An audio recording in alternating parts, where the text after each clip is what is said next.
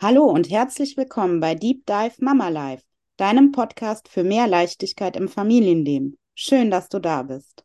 Wenn dein Kind auch manchmal mit seiner Geschlechterrolle experimentiert und du aber noch nicht genau weißt, wie du es gerade einem ablehnenden Umfeld gegenüber unterstützen kannst, dann bleib auf jeden Fall jetzt dran.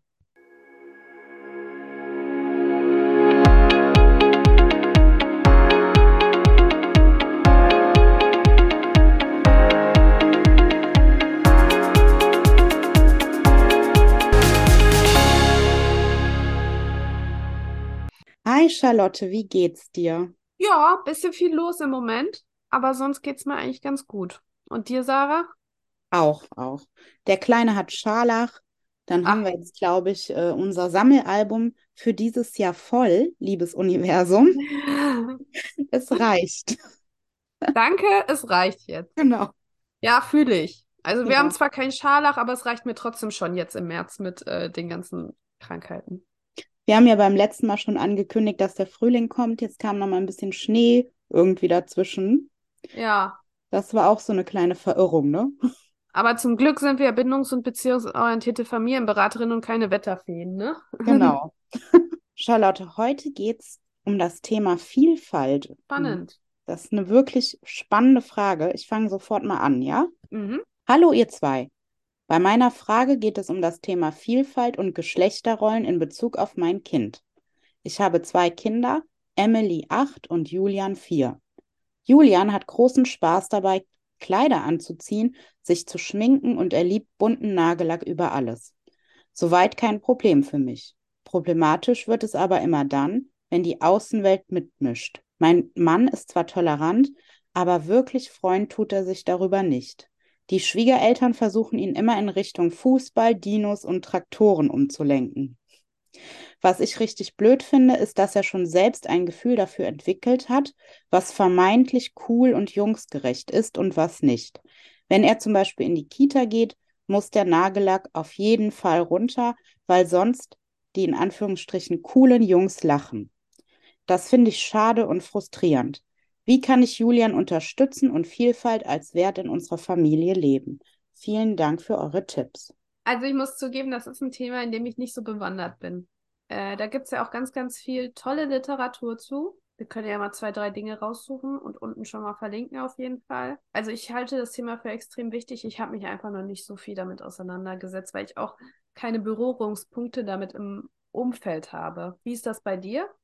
Mir kam gerade schon sofort der Gedanke, dass das wahrscheinlich daran liegt, dass du ein kleines Mädchen hast. Und da Ja. ist ja erstmal die Diskrepanzerfahrung, wenn jetzt das Mädchen mit einem Traktor spielt, wesentlich geringer, als wenn der Junge sich Nagellack aufträgt, ne? Ja, auf jeden Fall. Das ist so. Also das ist ja wirklich eine, eine Doppelmoral, die da auch vorherrscht, ne? Also beim Mädchen gibt es diese Grenzen nicht, Gott sei Dank gar nicht, ne? Nicht mehr. Ja, auch spannend, ne? Auch gerade Ja. so im Bereich von Emanzipation, da haben wir überall noch Grenzen. Wir hatten ja jetzt auch gerade Weltfrauentag, wo wir nochmal alle darüber nachdenken durften. Aber da stimmt, da hast du recht, da gibt es eigentlich keinen, oder zumindest in den Gruppen, in denen ich mich bewege, so in der Bubble, gibt es überhaupt kein Problem damit. Nee. Wo, wobei ich auch glaube, dass die Eltern aus unserer Bubble auch weniger damit Probleme haben. Ich glaube, es ist wirklich das Umfeld, so wie auch schon in der Frage anklang. Ja, genau, das ist bei ihr ja auch, dass sie das nicht problematisch findet, aber eben ja, der Mann ist zumindest nicht begeistert. Die Schwiegereltern lehnen das ab und was sie ja am meisten stört, ist, dass er selber das schon als falsch empfindet, ne? Also so ein vermeintliches Fehlerbewusstsein entwickelt hat durch das Klima in der Kita. Ja. Und äh, du hast ja nach meiner Erfahrung gefragt, das kann ich bestätigen. Also das ist wirklich so, dass wenn Jungs in Anführungsstrichen Mädchensachen tragen oder machen, dass das auf jeden Fall in der Gesellschaft immer noch bei manch einem für Irritationen sorgt. Ne? Also ich hatte eine Szene, da war ein Kind von mir drei ungefähr. Und ich kam in die Kita und da kam, glaube ich, eine Oma um die Ecke, die ich auch sonst gar nicht kannte und meinte, ach, um Gottes Willen, ihr Sohn hat das Tütü an oder den Rock von Mädchen XY. So wirklich mit so einem kleinen Entsetzen in der Stimme, ne? So um Gottes Willen, der hat den Rock an. Und dann ne, bin ich um die Ecke gebogen, habe das gesehen und ähm, dann noch gesagt, ach, kein Problem, der Rock ist ja wenigstens blau. Weil, oder einmal war Kinder zu Besuch und wir haben so bunte Garderobenkisten im Flur hängen. Und eine Mhm. davon ist pink. Dann hat auch das Kind gefragt, warum habt ihr denn eine pinke Kiste? Ihr habt ja nur Jungs. Also Hm. das sind so Kleinigkeiten, ne? Die sind gar nicht jetzt äh, von besonders hoher Tragweite, aber ich glaube nicht, dass wenn du jetzt mit deiner Tochter eine blaue Kiste hängen hättest, dass irgendjemand auf die Idee kommen würde zu fragen, warum Nee. hast du denn da eine blaue Kiste? Du hast doch ein Das- Mädchen. Das würde mich auch extrem irritieren, ehrlich gesagt. Genau, aber so rum ist es wirklich Realität, was ich sehr bedauerlich finde, ne, dass Ja. das so ist. Und auch diesen zweiten Schritt, den beobachte ich auch, dass eben meine Jungs natürlich auch Spaß daran haben an bunten Fingernägeln. Das sind Kinder, ne? Das ist Ja. bunt, das ist lustig. Und an äh, Verkleiden sowieso, Rollenspiele jeglicher Art. Und dass da aber auch ganz klar ist, und so ähnlich habe ich das auch schon wirklich gehört von meinen Kindern, nee, in der Kita geht das nicht, ne? Mhm. Nicht bei den, das, nicht bei den coolen Jungs, ne? Da muss man schon äh, Spider-Man, Batman und so weiter am Start haben. Also Mhm. das kann ich sehr gut nachvollziehen, ne, diesen Aspekt. Und sprichst du das dann mit deinen Kindern? Oder besprichst du es in der Kita? Ja, beides habe ich gemacht. Und es ist einfach so, dass dieser Einfluss der, der anderen Kinder eben immer stärker wird, je älter die Kinder werden. Ja. Mhm. Ne? Peer Group, ja. Genau. Und dass dann auch eben das Gewicht, was man zu Hause hat oder was auch die Kita durch pädagogische Maßnahmen versucht, da durchaus was leisten kann, aber eben nicht alles. Und du Mhm. hast einfach in so einer Kita-Gruppe einen ganz gemischten Haufen, die haben ganz unterschiedliche Elternhäuser und unterschiedliche Sozialisation, Wertesysteme. Hintergründe und so weiter. Und es ist sehr schwer, gegen diese Batman, Spider-Man, Schwert, Waffe und so weiter Front an Coolness, sag ich mal, anzukommen. Ja, und vor allem müsste man ja eigentlich in dem Fall auch wahrscheinlich nicht an den Kindern ansetzen, sondern an den Eltern. Also ich glaube, je weiter verbreitet diese Akzeptanz von Vielfalt wäre in der Gesellschaft, desto weiter verbreitet wäre sie ja dann auch unter den Kindern. Genau, auf jeden Fall. Darauf wollte ich hinaus, weil du kannst als äh, Kita Programme aufsetzen, du kannst das zu Hause besprechen, wenn aber all deine Freunde, ne, dir dann mit fünf, sechs, sieben, acht sagen, nee, Jung, das geht nicht, ne, dann gehörst du nicht dazu, dann hat das einen relativ kleinen Impact so. Das Ja. ist einfach so. Ja, und das kommt ja wieder, jetzt können wir unseren Eisberg wieder hervorzaubern, Sarah. Das kommt ja durch dieses extrem starke Bedürfnis nach Verbindung, ne? Was ja auch immer, wie du gesagt hast, je mehr die Kinder sich lösen vom Elternhaus, gerade dann im letzten Schritt in der Pubertät, desto stärker wird der Einfluss der Peer Group und also den Freunden und den, ja, einfach den Gleichaltrigen quasi, ne? Hm. Und das kommt einfach durch dieses Bedürfnis nach Verbindung auch. Und Ja, und äh, den Eisberg könnten wir dann auch bei den Eltern ansetzen, die vielleicht Schwierigkeiten damit haben, wenn ihr Sohn sich schminkt, Kleider anzieht, Nagellack aufträgt und so weiter und so fort. Ne?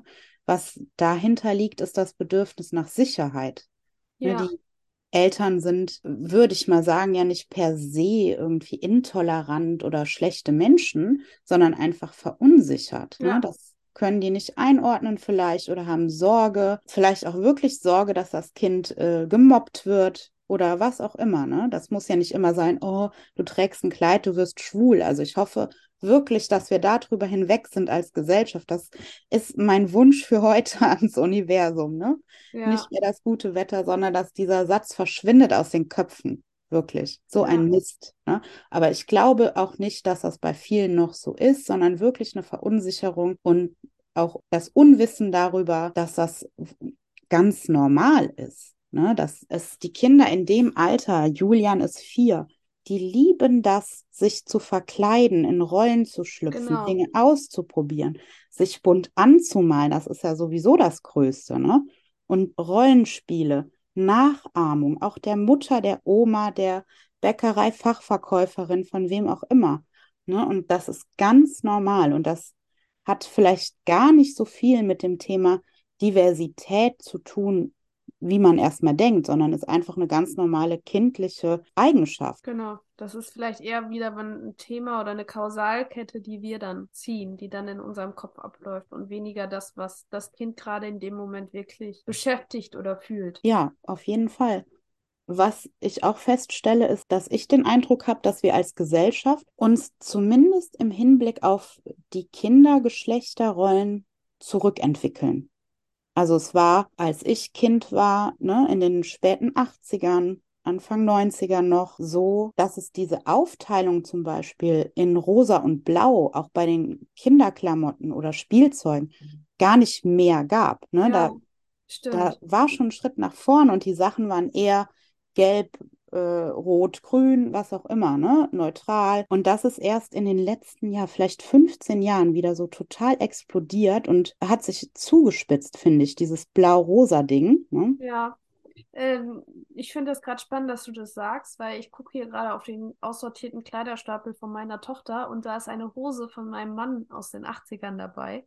Und die ist nämlich an den Bündchen pink und in, äh, im Stoff so blau, grün, rot, pink gemischt. Und die Ja. hatte Mann halt in den 80ern an. Genau. Und das wäre ja jetzt vielleicht schon eher, vielleicht nicht problematisch, aber du würdest diese Hose gar nicht mehr finden für Jungs. Nee, Ne? die könntest du so nicht mehr kaufen. Und äh, das ist auch eher so ein Ding, wo man sagt, ach, das ist ja Mädchenkleidung. Genau.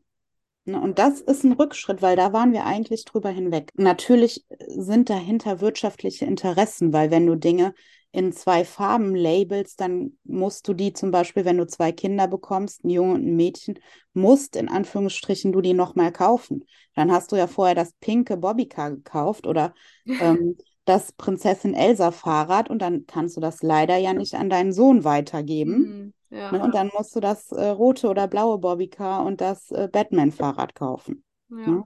Piratenfahrrad ist es meistens. Ja, aber das sind wirtschaftliche Interessen und mit dieser Geschlechtstrennung bei den Konsumgütern und äh, Kleidung kann man einfach, da kann man Kohle mitmachen. Das ist der Genau. Grund. Ne?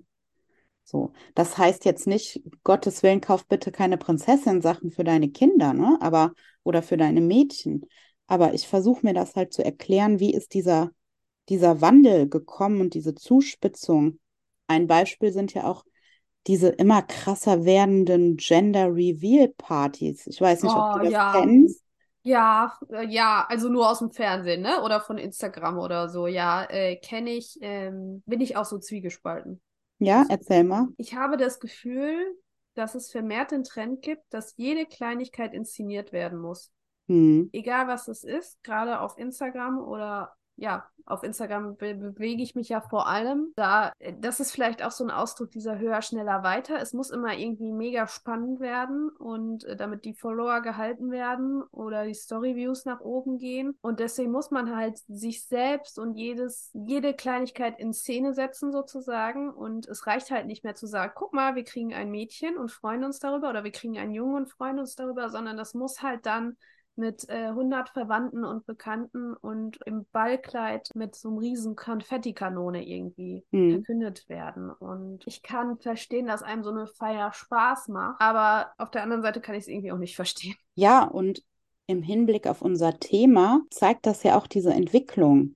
Ne, dann werden riesige blaue Ballons gekauft und blaues Glitter, Ja, blaue Dekoration und blaues Feuerwerk, blaue Torte und so weiter. Und das Ganze dann nochmal auf rosa. Also das ist kein Schritt hin zu mehr Vielfalt, Diversität. Und wenn wir bei der Frage sind, wie kann man diese Werte leben in der Familie, indem man ja zumindest auch diese Farbgebung und diese, die für dich ist der Traktor und für dich ist die Barbie und sowas einfach mal hinterfragt. es ist noch ein langer Weg.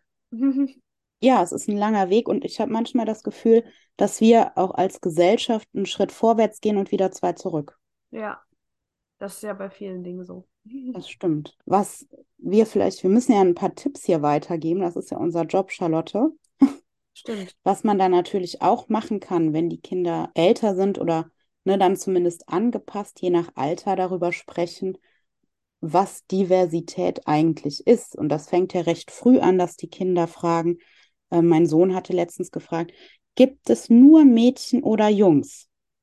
Mm, Das ist ja schon eine sehr konkrete Frage, ne? Und zeigt, Ja. dass er auch schon drüber nachdenkt und es ja von, von sich heraus für plausibel hält, dass es eben nicht nur Mädchen oder Jungs auf der Welt gibt. Ne? Und Ja, sowas kann man dann als Anlass nehmen, auch nicht, weil es einfach ist, einfach zu sagen, ja, ne? Komm, wir reden über was anderes, sondern nein, es gibt nicht nur Mädchen und Jungs, es gibt auch ganz viel dazwischen. Ich glaube, 16 Geschlechter oder sowas sind mittlerweile ja, soziologisch identifiziert, ja. Da okay. muss man natürlich nach Alter nicht ins Detail gehen, Nee. ne? Aber dass man irgendwann beginnt, dann Raum aufzumachen Ja, für die Kinder. Ne? Das wäre so eine Sache, die ich wichtig finde, dass man da über diese Dinge spricht. Ich Ne? finde das auch nochmal eine gute Möglichkeit, Kinderbücher zu nutzen. Es gibt ja ganz viele tolle Kinderbücher, wo auch immer mehr Diversität gezeigt wird. Also ähm, jetzt vielleicht nicht, über Geschlechterrollen kenne ich jetzt bewusst nichts, aber ich weiß, dass einige Kinderbücher auch im Moment aufgearbeitet werden und diverser werden. Das fand ich auch sehr gut. Also wir hatten zum Beispiel von mir noch das Buch Conny kommt in den Kindergarten. Und Conny Mhm. ist ja so, wie soll man sagen, Ja. super konservativ, sagen es jetzt mal vorsichtig, gewesen. ähm, diese Geschichte darüber, wie sie in den Kindergarten kommt, ohne Eingewöhnung und alles, sie wird einfach abgegeben und fertig. Stimmt. Aber ich habe jetzt nämlich, meine Mama hat nämlich das Pixie mitgebracht, nochmal. Wahrscheinlich wusste sie nicht mehr, dass wir es haben oder keine Ahnung. Auf jeden Fall hat sie es nochmal gekauft. Die gleiche Geschichte, aber jetzt ist diese Geschichte völlig anders. Also es findet jetzt eine Eingewöhnung statt. Es gibt ein Kind im Rollstuhl, es gibt ein Kind mit dunkler Hautfarbe.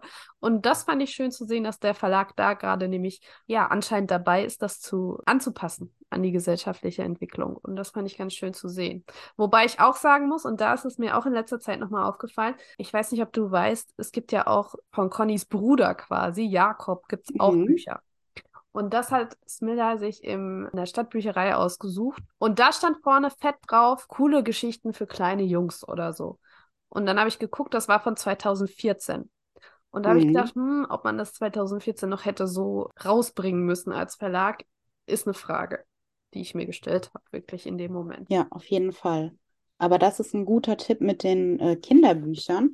Vielleicht äh, hat ja die ein oder andere Hörerin einen Tipp für uns. Und äh, wenn Genau. ja, würde ich mich total freuen, wenn ihr den mal posten oder schicken könnt, weil ich das sehr interessant finde, das Thema. Ja, Ne? Wie Charlotte schon sagt, Diversität betrifft ja so viel. Ne? Das betrifft nicht nur die Geschlechterrolle, sondern einfach die Sichtbarkeit von Vielfältigkeit auf ganz verschiedenen Ebenen. ja, Ja, was man dann auch machen kann, ist mit dem Kind darüber zu sprechen, dass es ganz normal ist, dass es verschiedene Familienformen zum Beispiel gibt. Ne? Nicht nur Mama ja, und auch sehr Papa, schön, ja. so, sondern auch Mama und Mama, Papa und Papa, nur Mama, nur Papa, was auch immer. Ne? Und dass alles gut ist, so wie es ist. Wobei ich finde, da haben Kinder auch von vornherein, wenn sie nicht von den Eltern irgendwie geprägt worden sind in eine bestimmte Richtung, schon so eine Offenheit.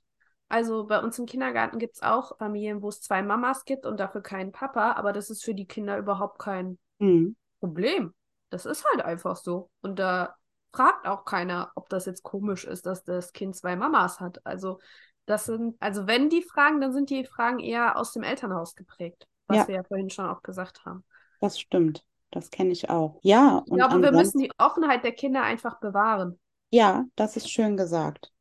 Die nicht kaputt machen, sozusagen, ne? Mit unseren Genau. eigenen Ängsten und Vorurteilen und Stereotypen und Unsicherheiten. So, Ja, genau. das war jetzt aber ein schönes Abschlusswort, Oh, würde ich sagen. Oder hast du noch einen Tipp? Charlotte. Als ich hätte noch einen letzten Tipp, und zwar, dann. wenn es darum geht, Vielfältigkeit als Wert in die Familie bringen, das ähm, muss in allererster Linie wirklich ein Wert von einem selbst sein. Und wenn das so ist, dann denke ich, dass man den sowieso im Alltag, in allen möglichen Situationen äh, rüberbringt, in Anführungszeichen, ne? Weil die Kinder machen ja sowieso nicht das, was wir sagen, sondern das, was wir tun. Und wenn wir das sowieso vorleben in den verschiedensten Facetten des Alltags, dann wird das auch auf das Kind übergehen. Ne? Ja, Und in dem Fall auch auf Julian. da bin ich mir auch sicher. Genau. Ja. Ja, vielen Dank, Charlotte, für diese tolle Folge. Das Thema interessiert mich sehr und vielleicht können wir da ja nochmal an der einen oder anderen Stelle in die Tiefe gehen. Ja, das wäre auf jeden Fall spannend. Genau. Ja, und wenn ihr nochmal Fragen habt, die ihr an uns loswerden wollt, damit wir ja da einfach mal so ein bisschen deep diven können mit euch, dann äh, schickt uns die Frage gerne über alle möglichen Kanäle. Ihr könnt sie hier als Kommentar posten, ihr könnt sie auch anonym stellen über Instagram an uns. Es gibt ganz, ganz viele Möglichkeiten und dann sagt uns einfach Bescheid. Ja, und dann freuen wir uns natürlich, wenn ihr unseren Podcast liked, teilt, weiterempfehlt oder mit fünf, fünf Sternen bewertet. Vielen Dank und wir wünschen euch eine schöne Woche. Genau, bis nächste Woche. Ciao. Ciao.